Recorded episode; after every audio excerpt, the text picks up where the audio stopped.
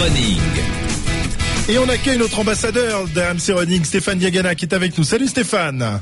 Salut. Stéphane. Bon, Stéphane, on a adapté un peu euh, le running euh, à la montagne, puisque nous sommes ici euh, au pied des pistes des Bénuires, et on se posait la question de savoir cette semaine si c'était bon de, de, de, courir en altitude, s'il y avait des, des, choses à ne pas faire, ou si au contraire c'était une très bonne chose pour se préparer, notamment pour, pour ceux qui vont disputer des marathons dans les semaines à venir.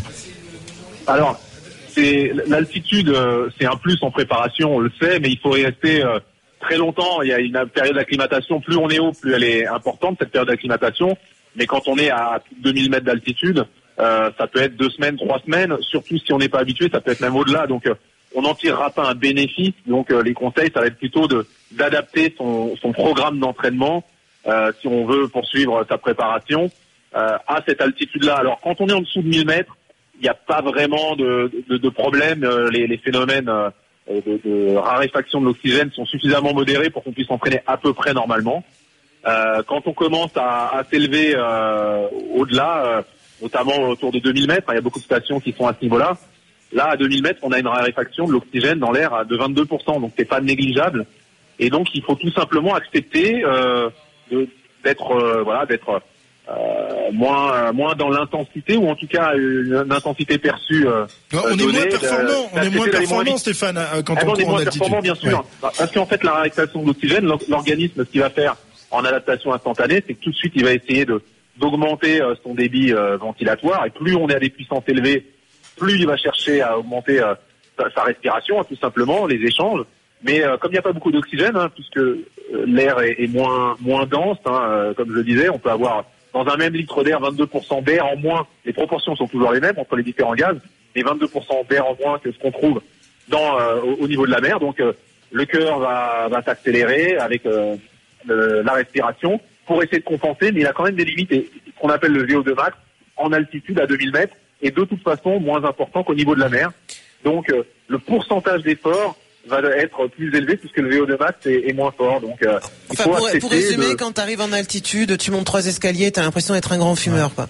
Donc, euh, donc, si tu Marie, veux courir, t'as pris tes, tes, baskets là pour aller courir J'avais pris mes baskets, mais j'ai pas couru. Non, mais, mais par contre, je pense euh, justement parce qu'il y a cet effet d'essoufflement et, et où on panique un petit peu, parce que tu peux même avoir la tête qui tourne, tu as vraiment des sensations oui, un peu bizarres. C'est possible. est-ce que tout simplement, est-ce que tout simplement, il y a des moyens de préparer cette montée en altitude avant? Est-ce qu'il y a des, des, des trucs qu'on peut faire quand on n'est pas encore en altitude pour s'adapter alors c'est assez difficile de, le préparer euh, de la même façon que la préparation au très grand froid, c'est compliqué.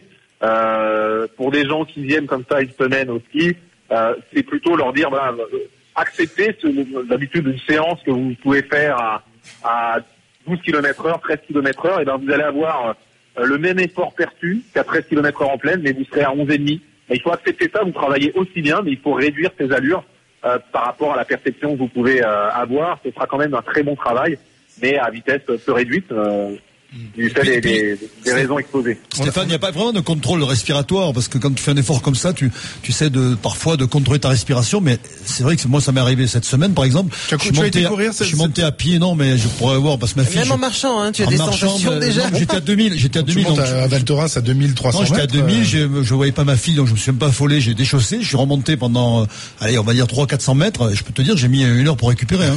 Ta fille t'a récupéré dans le brancard, en gros. Non, mais c'est là où je me suis, bon, parce que j'ai plus de 50 ans, mais en même temps, je j'ai peut-être pas contrôlé ma respiration. Est-ce que j'avais le moyen, euh, Stéphane? Je pense pas. Hein.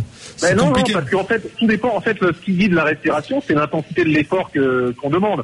Donc, euh, à, à effort euh, identique par rapport à l'habitude, comme il y a moins d'oxygène, on a toujours le même besoin d'oxygène. Hein, là, il reste le même à, à, pour un effort donné, quelle que soit l'altitude. Mais par contre, là, du coup, il va, il va falloir accélérer tout le système, la respiration, euh, la, la circulation. Et ben, au moment, on arrive à ses limites, puisque comme notre maximum est moins bon que euh, celui que l'on a au niveau de, au niveau de la mer, et ben on est tout le temps à un pourcentage plus élevé de ce maximum-là. Euh, Laurent, on a croisé hier soir en redescendant de Val Thorens euh, quelqu'un qui, qui courait incroyable. À 22 heures exactement. C'était 22 heures et quelques. À, ouais. 2000, à, 2200 mètres en short. Aïe, aïe, un short, véridique, véridique. En short, bonnet avec une frontale Et il faisait, a priori, il faisait des, du fractionné. Il faisait du fractionné sur un tronçon de route. Mais entre... s'il si, est là depuis longtemps. Il y a un jeune qui est en train de préparer la diagonale du foot. On, ah, on l'a vu hier. Pour ça, alors c'est l'a vu, on l'a vu à la, réunion, on l'a vu. Alors je sais pas si c'est lui, mais ça m'étonnerait. Et tous les matins il y va, il me fait des montées. En, il fait une heure et demie à remonter. Il était pas jeune. Euh, la ah personne qu'on a vu hier, c'était un monsieur de pas d'un certain âge, mais voilà, je pense autour de 50 ans. Et c'était entre, je te dis, Val Thorens à 22 h en descendant hier de. Un, branque quoi.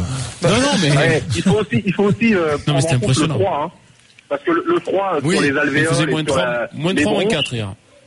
Ouais, ben voilà. Et le froid, en plus de l'altitude, va entraîner un peu de vasoconstriction au niveau des bronches. Donc les échanges gazeux se font moins bien. Donc on a encore, il y a moins d'air, euh, moins d'oxygène dans l'air, pardon. Et en plus, on a du mal à le capter parce qu'on a des, des bronches qui sont moins ouvertes.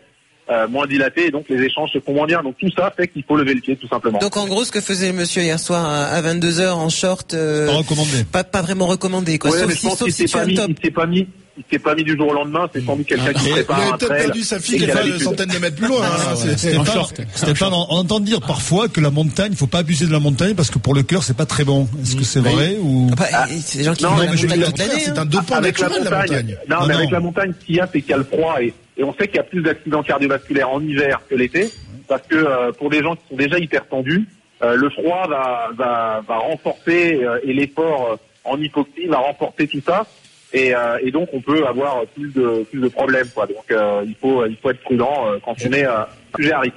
Je sais pas toi Marie, j'imagine qu'en athlète a dû faire beaucoup de stages en altitude.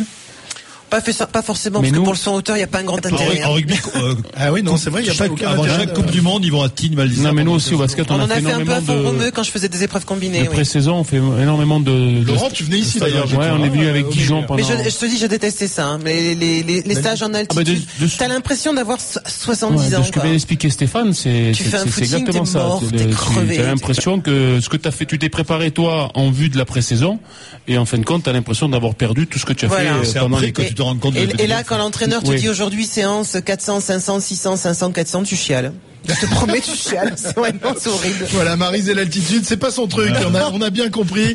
Euh, même si, le soleil. En vacances, si, en vacances, Stéphane, c'est magnifique la montagne. C'est un vrai dopant naturel hein, de, de, de, venir euh, faire du sport en altitude. Derrière, on, on en récolte les fruits euh, quoi, trois à quatre semaines plus tard. Voilà, il faut, il faut rester suffisamment longtemps pour que le corps puisse s'adapter. Pour comme il a moins d'oxygène, il va produire des globules rouges. Hein, c'est c'est euh, qu'on recherche artificiellement avec le PO, mais ça se fait naturellement avec l'acclimatation. Et comme il y a plus de globules rouges, il y a plus de capacité à échanger et à capter de l'oxygène dans, dans l'air. Euh, donc c'est une compensation, une adaptation, mais ça prend du temps. Mais quand même, sans, sans, parler de la grosse performance, même une petite semaine à la montagne, tu reviens, t'es bien recalqué quand même. Ça hein. fait du bien. Oui, bien, sûr. C'est toujours bon pour le moral. Merci Stéphane. Merci, Stéphane. La, la rubrique RMC Running qu'on retrouve évidemment euh, sur le site rmcsport.fr. Stéphane qu'on retrouvera la, la, semaine dernière. Les conseils à tous ceux qui pratiquent euh, cette prochaine. activité. On pourrait faire des docteurs, non Tu peux le retrouver la semaine dernière si tu veux, mais tu vas peut-être quoi la semaine dernière. La semaine dernière. alors que voilà, un hooligan. Il y a des hooligans ici au Ménuire qui arrivent, des gens qui rentrent des États-Unis et qu'on n'a pas bloqué aux frontières. Sébastien Amier qui est là. Hein, son fils a fait une course, euh, une compétition ce matin. Là, je sais pas ce qu'il a ah, fait son fils qui est en compétition en équipe de France. Très bien. Aujourd'hui sur AMC, je vous offre vos places de basket pour assister au match de Pro A suivant. Pau, la Cortez face à Nanterre. Euh, le match qui se déroulera le lundi 2 mars prochain à 21h à Pau. C'est Laurent, il sera. affiche. Euh, ouais, c'est une belle affiche. Une belle affiche. Même, si, même si, non, non, même si Nanterre, malheureusement pour eux, a été battu hier en quart de finale après trois prolongations contre le MSB, le Mans. Ouais, ils, vont, ils sont toujours qualifiés en Coupe d'Europe, du moins la troisième Coupe d'Europe. Mm. Donc ça va être un match intéressant et Pau qui bataille pour les playoffs. Et on parlera de basket demain et de NBA avec toi euh, dans les grandes gueules du sport, toujours en direct des Ménures. Pour tenter de gagner vos places, vous envoyez tout de suite le mot basket par SMS au 7 32 16. Bonne chance. Dans un instant, les paris Omni avec, tiens, le top 14 qui revient, Denis Charvet, incroyable. Ah, bah il est là, on pensait que ça n'existait plus. Ben oui, le championnat de France revient. Il a une petite, une petite ouverture dans le calendrier et il reprend sa place. Euh, à suivre évidemment là aussi tout au long du week-end dans l'intégral sport. À tout de suite.